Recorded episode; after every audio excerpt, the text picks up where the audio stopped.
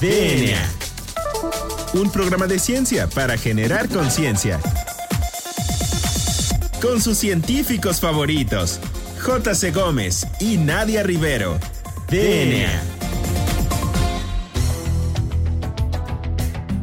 Hola, hola. Bienvenidos a una emisión más de este su programa favorito sobre divulgación de la ciencia, DNA. Yo soy la doctora Nadia Rivero y me acompaña como en todos los jueves el famosísimo doctor Juan Carlos Gómez Breján. Juan Carlos, muy buenas tardes. ¿Cómo te encuentras en un jueves más de DNA en esta recta final ya de nuestro famosísimo programa? ¿Por qué no le platicas a nuestro querido auditorio qué le tenemos preparado para el día de hoy? Pues muy bien, Nadia, muy, eh, muy feliz, sobre todo particularmente el día de hoy porque eh, pues tenemos un invitado que eh, no solo es amigo mío de toda la vida, sino que eh, me parece que está tomando o está abarcando un tema que es de interés pues para, para todo el público en general, porque eh, pues todos estamos a final de cuentas como en contacto con esto. Y él va a tratar el tema de la dieta mediterránea y su relación con el cáncer colorectal. ¿Y esto por qué es importante? Bueno, no soy del Mediterráneo, eso. Sino es importante porque así podemos conocer, y ahorita él nos va a explicar con más detalle, pues qué con la nutrición. O sea, no nada más se trata de que te metas algo a la boca y que sea delicioso y ya, ¿no? Sino eh, que tenga otras características. Ahora, ¿quién es el doctor Oscar Illescas? Él es QFB, químico farmacéutico biólogo por la 3 veces H Facultad de Química de la UNAM. Hizo el doctorado en ciencias eh, del programa de ciencias biológicas de la UNAM y tiene dos postdoctorados, uno que hizo en la unidad de biomedicina de la Facultad de Estudios Superiores en Iztacala y otro que hizo en el Instituto Nacional de Cáncer de Milán, Italia.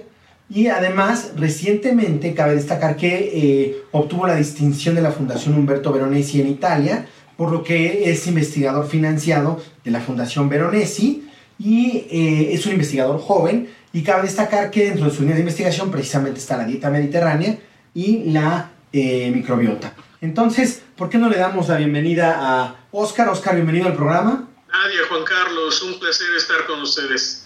Muchas gracias por aceptar nuestra invitación. Estamos realizando esta eh, entrevista tú desde Milán, desde Italia, a las 5 de la tarde y pues nosotros por Así acá es. a la hora que nos corresponde en el programa. Entonces, pues muchísimas gracias por, por este desvelo.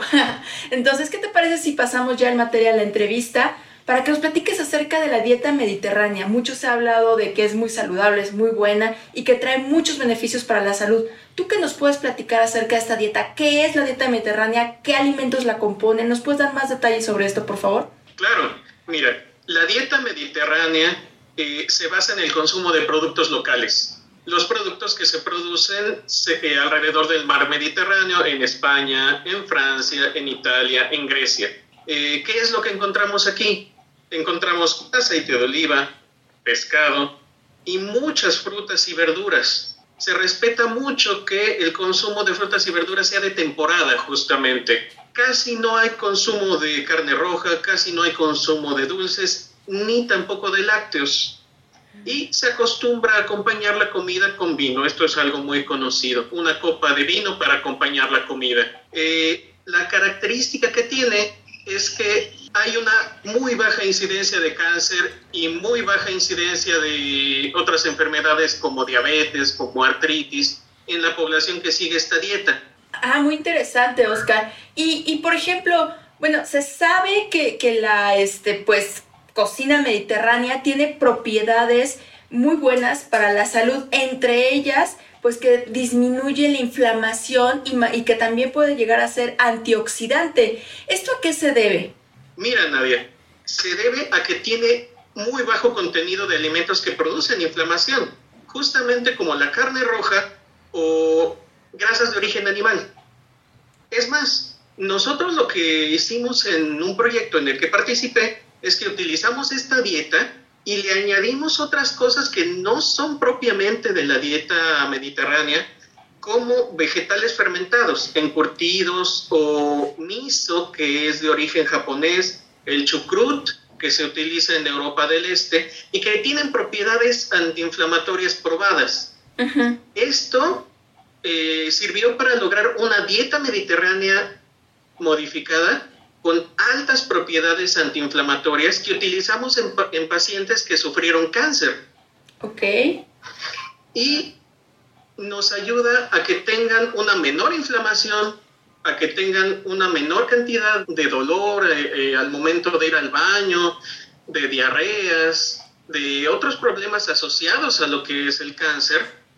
Y además esperamos que sirva para disminuir la posibilidad de que el cáncer regrese, de que haya una reincidencia en el futuro. Oye, Oscar, y entonces, eh, tú dirías, por ejemplo, para acá, para de este lado del charco, este, para los mexicanos, que es difícil conseguir una dieta mediterránea o, una dieta parecida a la mediterránea eh, para los mexicanos? Una dieta exactamente igual a la mediterránea, sí, no, no sería muy recomendable porque resultaría muy costosa, en el sentido de que los insumos, los ingredientes que tiene la dieta mediterránea para seguirla al pie de la letra no se encuentran en México, pero no hace falta. En México existe la dieta tradicional mexicana, que lamentablemente no ha sido tan estudiada como la mediterránea, pero tiene muchas propiedades. Mira, la base de la dieta eh, tradicional mexicana sigue la misma lógica, que es el consumo de productos locales. En el caso de México, maíz, frijol, calabaza, que son la base de la milpa, además de chile, tomate, fruta y otras verduras, con bajo consumo de carne roja y dulces. Los componentes de esta dieta la hacen de por sí de muy baja inflamación. No tiene componentes que produzcan inflamación, entonces sería muy benéfica. Pero lamentablemente no está tan estudiada como te había dicho y eh, lo que comemos normalmente los mexicanos no se apega a esta dieta, porque comemos una gran cantidad de grasas, comemos una gran cantidad de, de harinas, y de carne. Oye, pero entonces, eh, o sea, para, el auditorio, pues en general, ¿cómo le explicarías o, cuál es tu punto de vista de eh, para que mejore su dieta, ¿no? Y para que entienda que el comer mal te puede llevar al cáncer, o cuál es la relación entre comer mal y que, te, y que tengas eh, ciertos tipos de cáncer en general. te puedo hablar desde el punto de vista del cáncer colorectal, que es el tema que yo trabajo. El cáncer colorectal es el tercero más común diagnosticado en México, es de gran importancia. Y como todo cáncer, si se trata a tiempo es curable. Sí. Entre 92 y 95% de los pacientes se curan. Pero en México hay un estudio reciente en un centro de salud especializado en cáncer que mostró que solo el 40% de los pacientes sobrevivían más de 5 años. Dos razones principales. Una es que el diagnóstico era tardío y la segunda es que el tratamiento no era tan efectivo. Ahora, ¿cuáles son los factores que afectan que el tratamiento no sea tan efectivo? Los hábitos de vida de, las personas. Por ejemplo, eh, el sedentarismo, la obesidad, el fumar, se sabe que producen cáncer, pero no solo eso. La obesidad disminuye la efectividad del tratamiento contra el cáncer. Hay estudios que demuestran que personas obesas que reciben tratamiento contra el cáncer no tienen el mismo efecto por parte de la, de la terapia como una persona de peso normal. Ok. Oye, Oscar, pues a mí me parece muy interesante este tema porque pues abarca mucho de los problemas de salud que pues agobian no solamente a, México, sino a otros países también en todo el mundo y que es muy importante atacar en, desde la investigación este, llamada ciencia básica. Y en este sentido, Oscar, tú mencionas que la inflamación es algo muy importante, es un proceso muy importante en el cáncer del colon. Y yo había leído en algún este, artículo científico que había una relación entre la microbiota, es decir, todos estos este, pues, bacterias y, y microorganismos que van a vivir en nuestro intestino, con el desarrollo del cáncer colorectal. ¿Tú qué nos puedes platicar al respecto? De hecho, la microbiota es otro de los temas que me interesan estudiar. Y abordamos un poco de la microbiota en el proyecto que, que estamos desarrollando. La microbiota está íntimamente relacionada con nosotros y con nuestra dieta. De hecho, tenemos que entender a la microbiota como parte de nosotros mismos. No es algo extraño forma parte de nosotros. Te doy un pequeño ejemplo. Las células epiteliales del intestino, es decir, que, las que están en contacto con lo que comemos, tienen una, comida favorita. Esta comida favorita es el butirato. Estas células están hechas para utilizar el butirato como su principal fuente de energía. Y no solo eso, cuando tienen el butirato, son más eficientes, hacen mejor su trabajo. Ahora, resulta que la microbiota produce butirato. Es decir, las bacterias que tenemos en el intestino producen la comida de nuestras células en el intestino. Pero para producir esa comida necesitamos darles nosotros a su vez los elementos que usan para producirla. En este caso es la fibra. Otro de los puntos muy importantes a tener en cuenta cuando se habla de una alimentación sana. Hay que consumir fibra. ¿Cuáles son las fuentes de fibra? Frutas y verduras, además de granos enteros. Es importante aquí señalar que no cuenta solamente comer una fruta al día, no cuenta comer solamente tres hojas de lechuga. Debemos aumentar nuestro consumo de frutas y verduras, además de la variedad. Entre mayor variedad de frutas y verduras tenemos, también tenemos una mayor variedad de, microbiota. Tenemos distintas bacterias viviendo en nuestro organismo. Entre más variadas son, se ha visto que se relaciona con una, con una vida más sana. Ok, Oscar. Oye, y ya nada más para terminar esta primera sección de la entrevista, ¿nos podrías dar ejemplos de estas frutas, de estas verduras que nos comentas para que el público no se quede con la idea de que solamente si como, como tú bien dices, tres hojas de lechuga ya estoy cumpliendo con mi régimen de frutas y verduras? Pues mira, como ejemplos, en, en México podemos hablar del nopal. El nopal tiene múltiples propiedades y de todos los quelites. Lo que crece alrededor de la milpa la fruta y verdura de temporada, cuando es temporada de, hongos, de huitlacoches, se deben consumir porque es lo más fresco, tiene una gran cantidad de nutrientes, además de que apoya la misma economía familiar al ser de bajo costo por ser de temporada. Muy bien, pues eh, me parece muy interesante esta sección.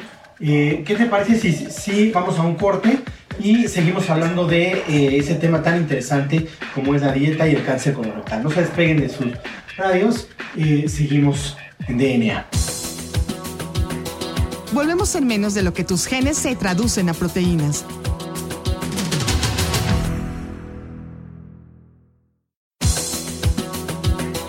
Ya recargamos ATP. Continuamos.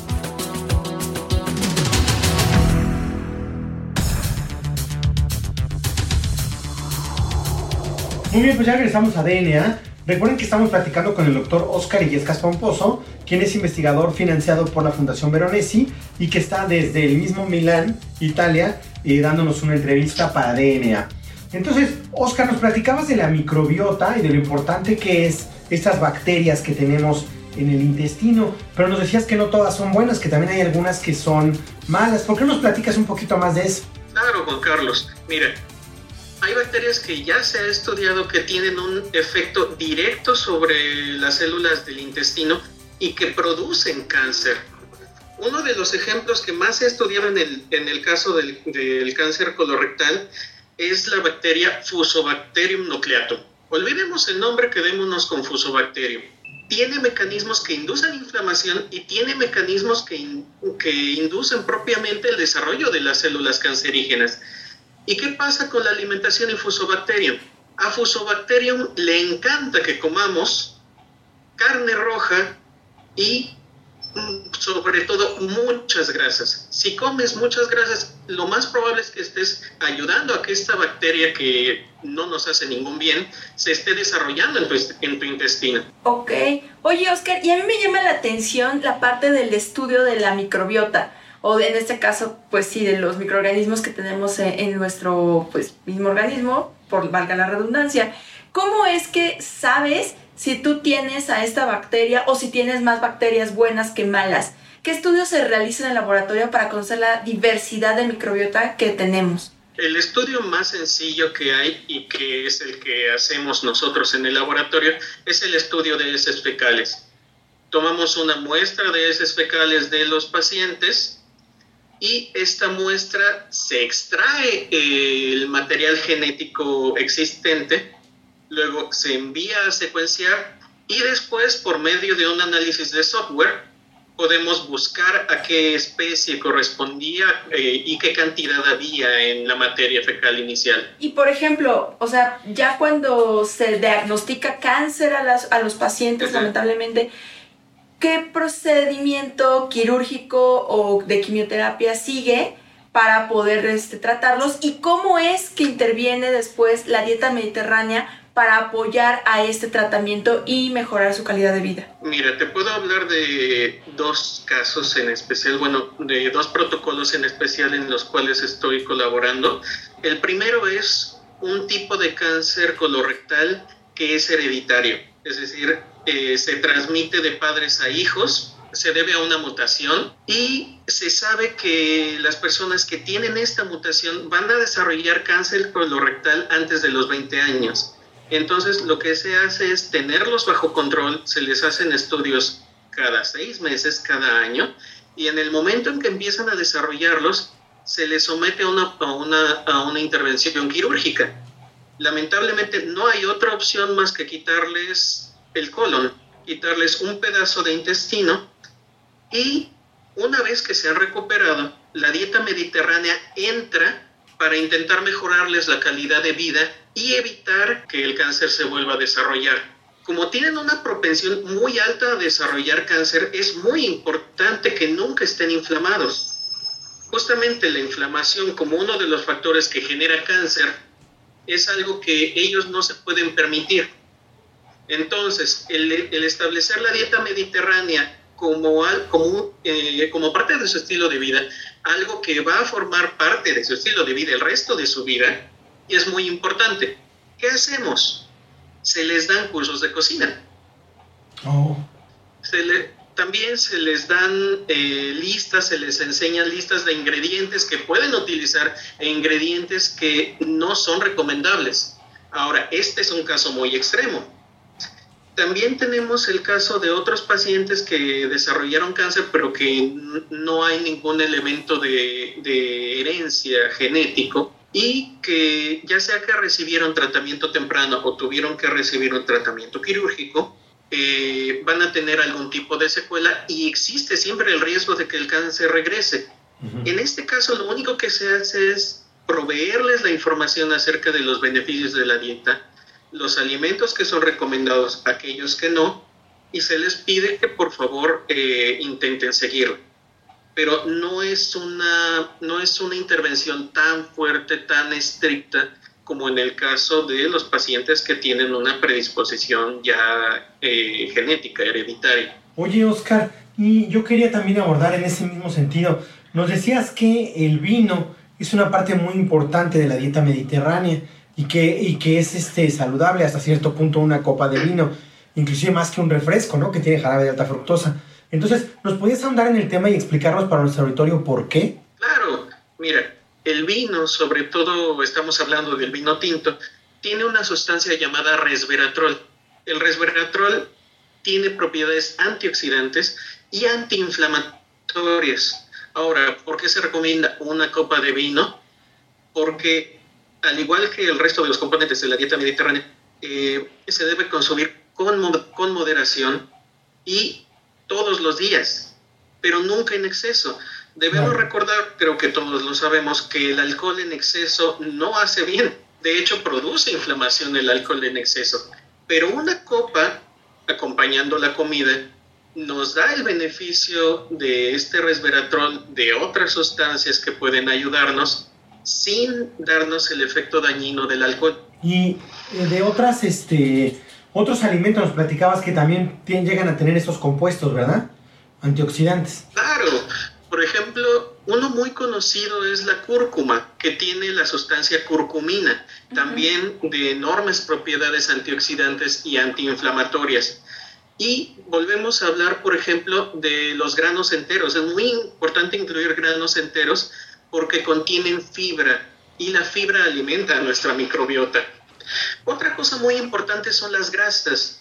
El omega 3, que se encuentra en, por ejemplo, pescados, es una fuente de grasas sanas. Y en el caso de México podemos hablar del aguacate. El aguacate es una fuente de lípidos, de grasas muy sana que podemos consumir los mexicanos. Oye, pues es muy interesante todo esto de la dieta. Particularmente a mí me llama mucho la atención porque muchas veces no sabemos comer bien. O sea, nada más llevamos los alimentos a nuestra boca, pero no sabemos las propiedades nutrimentales que tienen cada uno de ellos y que van a repercutir finalmente en nuestra salud. Entonces yo creo que hablar de microbiota y de nutrición es muy importante y se debería de enseñar desde la primaria o grados este, anteriores a esto para evitar todos estos índices, pues no solamente de obesidad, sino después eh, cáncer y otras enfermedades cardiovasculares que afectan nuestra salud. Y bueno, Oscar, pues ya casi estamos llegando al final de nuestro programa. Lamentablemente siempre se nos acaba el tiempo. Y bueno, también aquí este, me gustaría pues preguntarte acerca de alguna recomendación que tengas para nuestro auditorio en este sentido de la buena alimentación que se podría este, llevar aquí a cabo en México. Mira, la buena alimentación en México parte de nuestro alimento base, que es el maíz y la tortilla. En ese sentido, quisiera recomendar una página de una organización en Facebook que se llama Fundación Tortilla. Esta fundación se dedica al rescate de los maíces originarios mexicanos que se ha demostrado tienen grandes propiedades nutrimentales. Entonces, me gustaría que la persona, las personas que nos escuchan se dieran una vuelta por esta página y vieran el importante trabajo que hace esta organización. Claro que sí. Muy bien, Oscar. Oye, y este, tus redes o tus, este, tu manera, si alguien quiere contactarte para saber más de estos temas o para eh, platicar más en ese sentido. Les puedo compartir mi Twitter, que es Oscar Illescas P, y ahí estoy disponible para cualquier pregunta. Muy bien, Oscar. Pues eh, lamentablemente se nos acaba el tiempo. Quisiéramos seguir platicando de estos temas. Nos queda nada más una pequeña pregunta. ¿Qué tal es la, la investigación en Italia comparada con México? Es muy diferente. Una cosa que cambia mucho es que hay muchísimo apoyo por parte de la sociedad y eh, la comunidad científica también está muy comprometida en hacerle llegar información de, de ciencia, de la investigación, a la, a la sociedad en general, a todos. Entonces es, una, es un círculo virtuoso en el cual los investigadores y la sociedad nos estamos apoyando mutuamente. ¿Y eh, qué tal es eh, para las becas o para investigadores eh, extranjeros? Es bastante difícil la parte de hacer los trámites.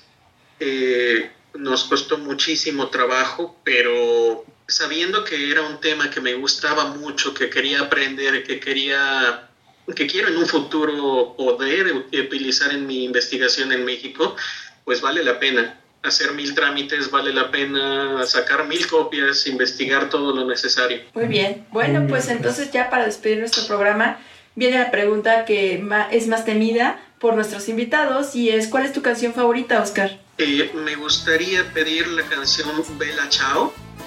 Es una, canción una canción tradicional italiana que que cobra significado porque eh, se utilizaba durante la Segunda Guerra Mundial por parte de los partillanos, que eran aquellos que luchaban en contra del régimen fascista. Es, me parece una canción muy bella que habla justo del espíritu de liberación de esta gente. Bueno, pues ya saben, este fue un placer platicar con Oscar Illescas Pumposo desde Milán, Italia. Oscar, muchas gracias por aceptar nuestra invitación. Esperamos tenerte pronto en los micrófonos. Muchísimas gracias a ustedes. Y bueno, nosotros nos encuentran en Twitter como arroba DNA en Imer o en Instagram como Imer-DNA. Yo soy la doctora Nadia Rivero. Yo soy el doctor Carlos Berja. Y esto fue DNA. Hasta la próxima.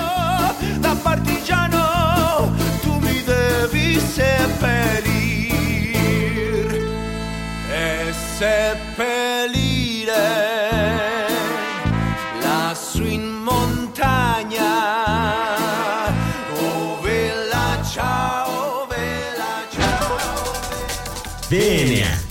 La materia no se crea ni se destruye, solo se transforma. Nos vemos en el próximo programa de DNA, un programa de ciencia para generar conciencia.